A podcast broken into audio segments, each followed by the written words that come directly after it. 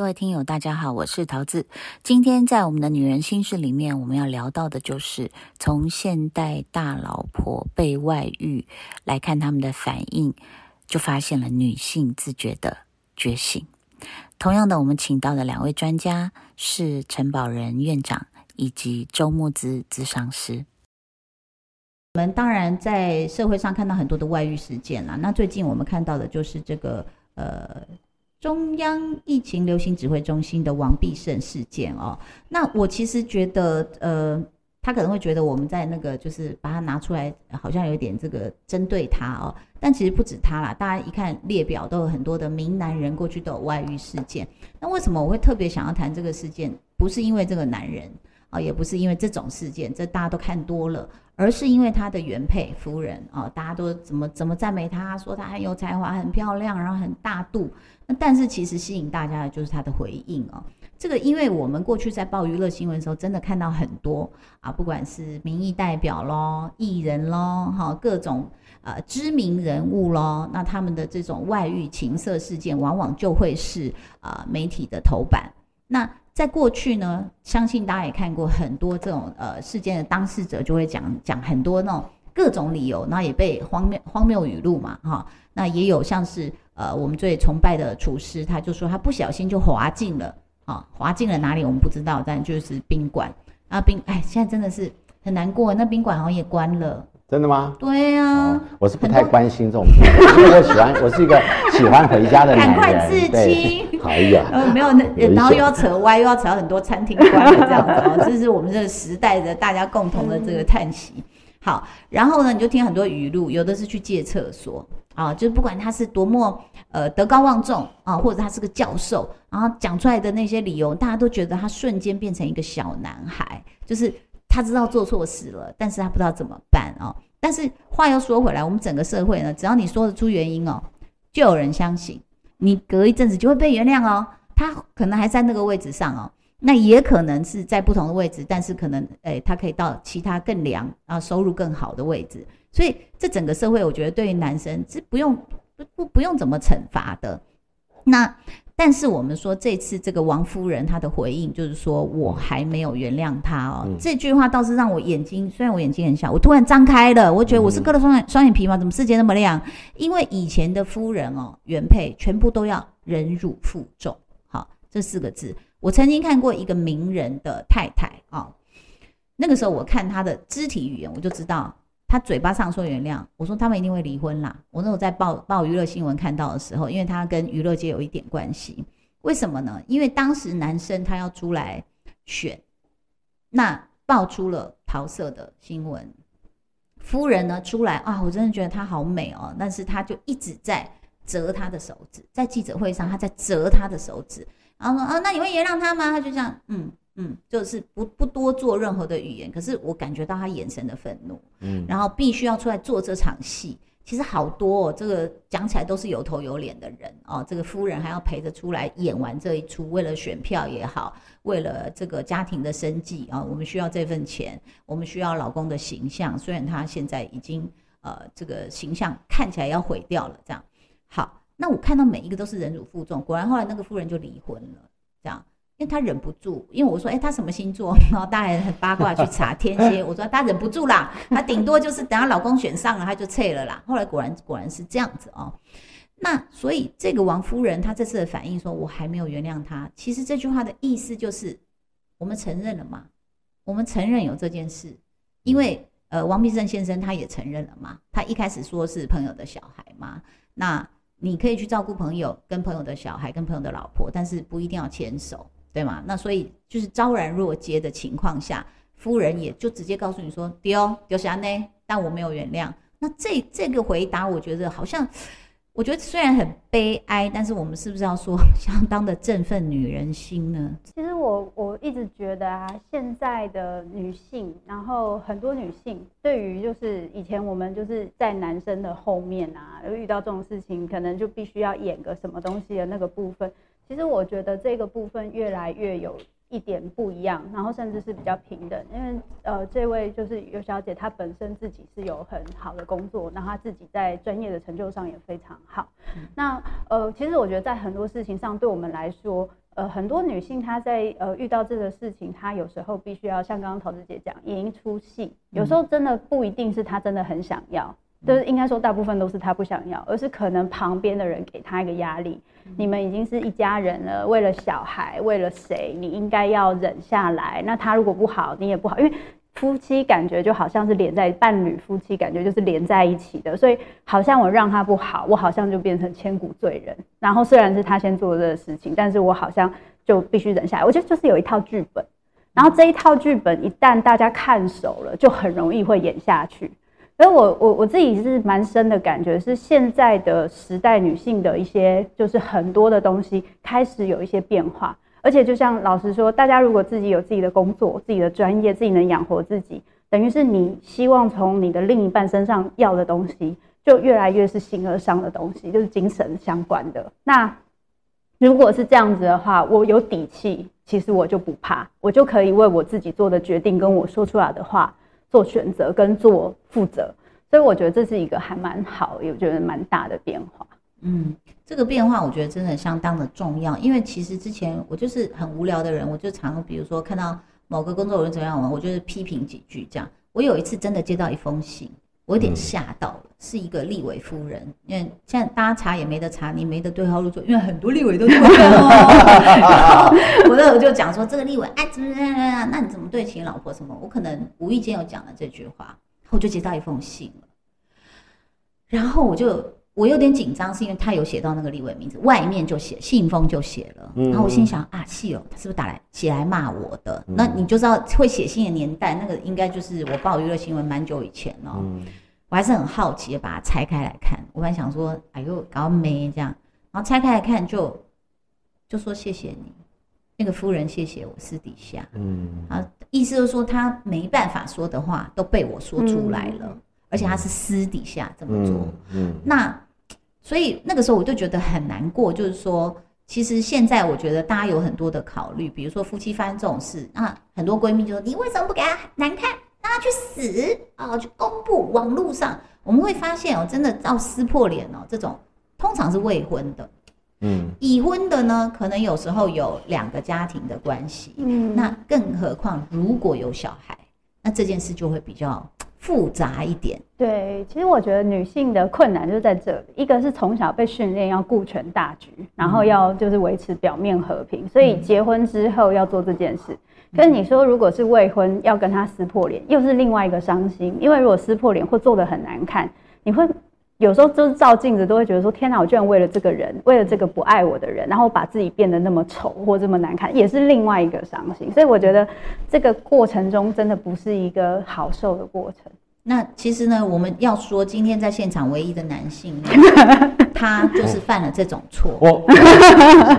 陈宝仁院长他就是犯了这种错，怎么定义呢？就是成龙的定义，你也有错。成龙说：“全天下的男人都一样，但是全天下的男人都会犯的错，认罪吧。”我既然是成龙讲，套句黄沾讲的话，今天来之前已经有备了。哇塞！我们讲过，就是说，呃，这个多情而不留种，这个叫做风流；但是多情留了种，这叫下流。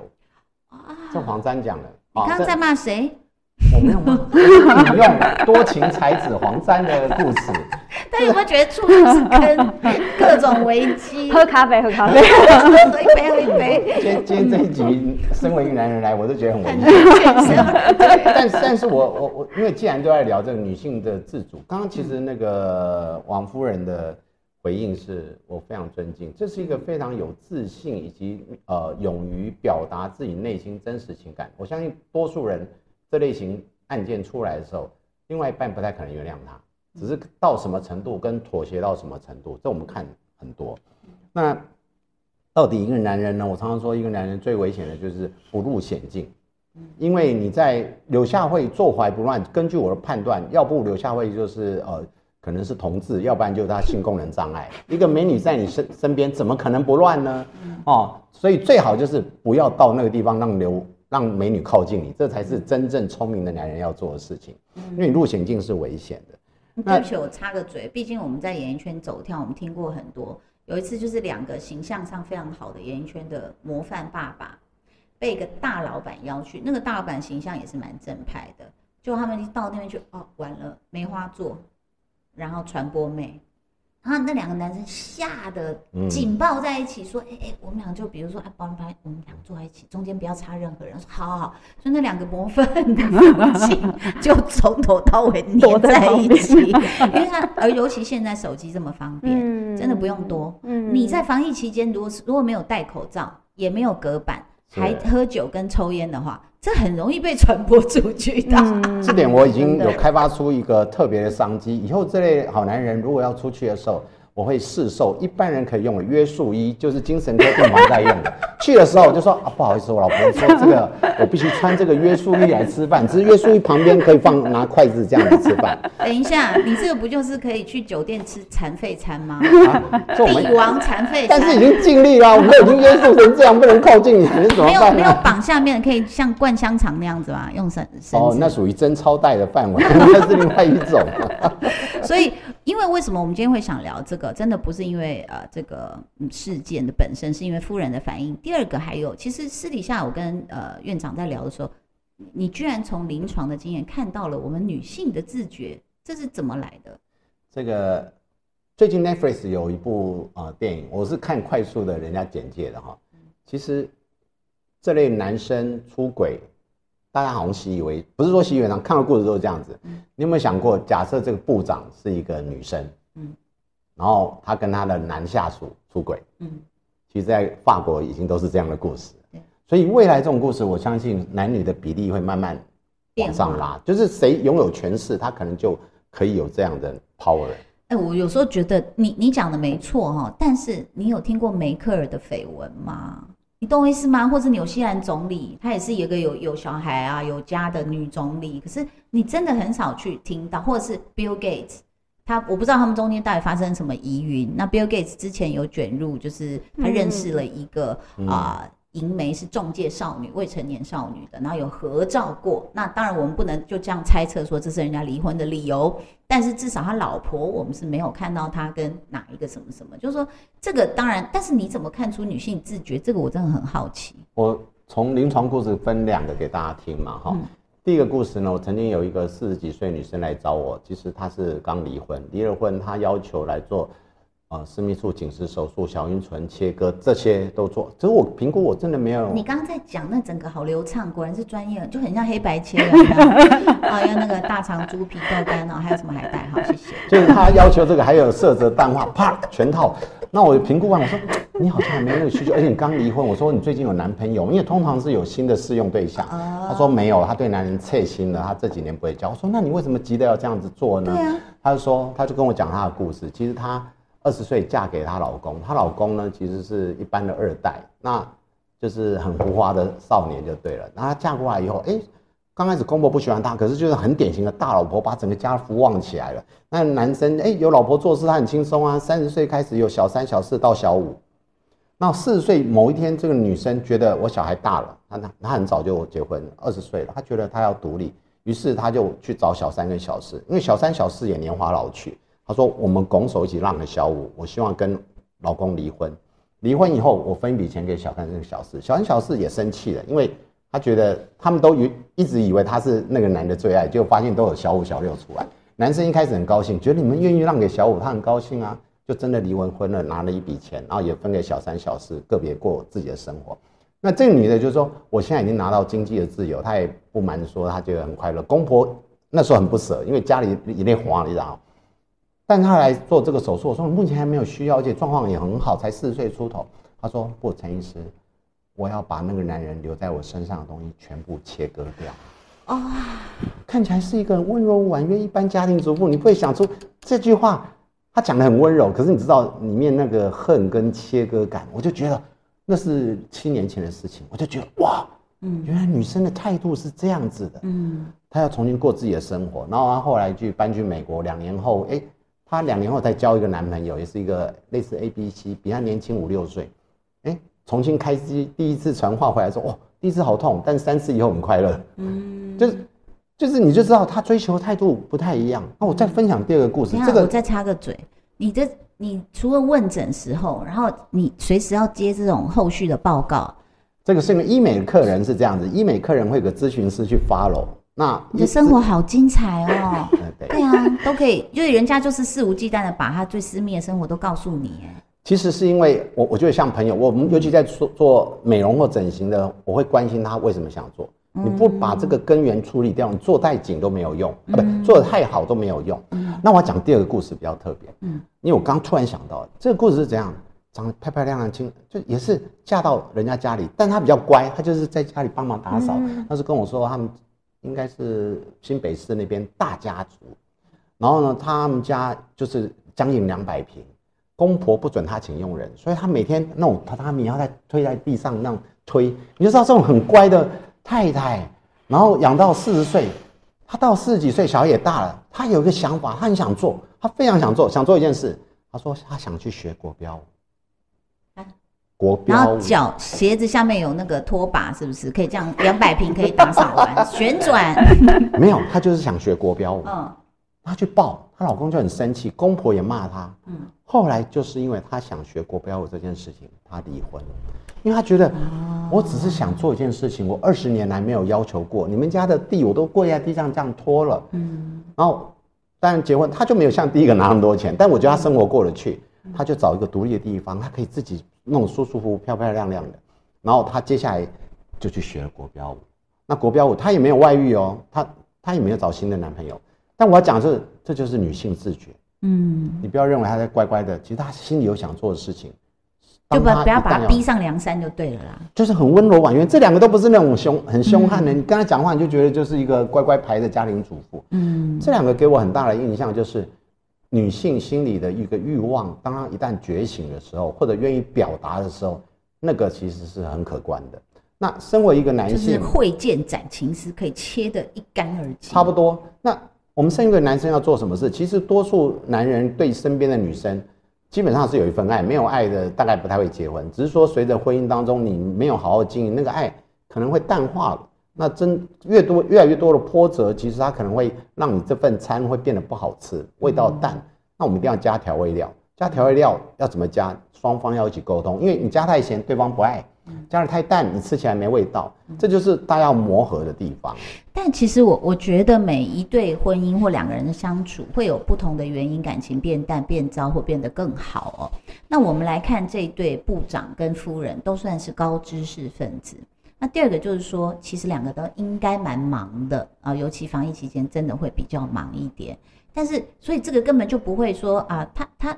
这种感情的变化，我觉得他是无一幸免，没有说读的书比较多就不会出轨啦，啊、很忙就不会出轨，完全没有任何的呃，就是在时间就像乳沟挤一挤就有，嗯对不对？所以他还可以去生小孩。那甚至我以前也听过，就是闺蜜讲说啊，那个老公形象好到，而且他每天回家陪家人吃晚饭，每天准时回家，但是在外面有小孩了。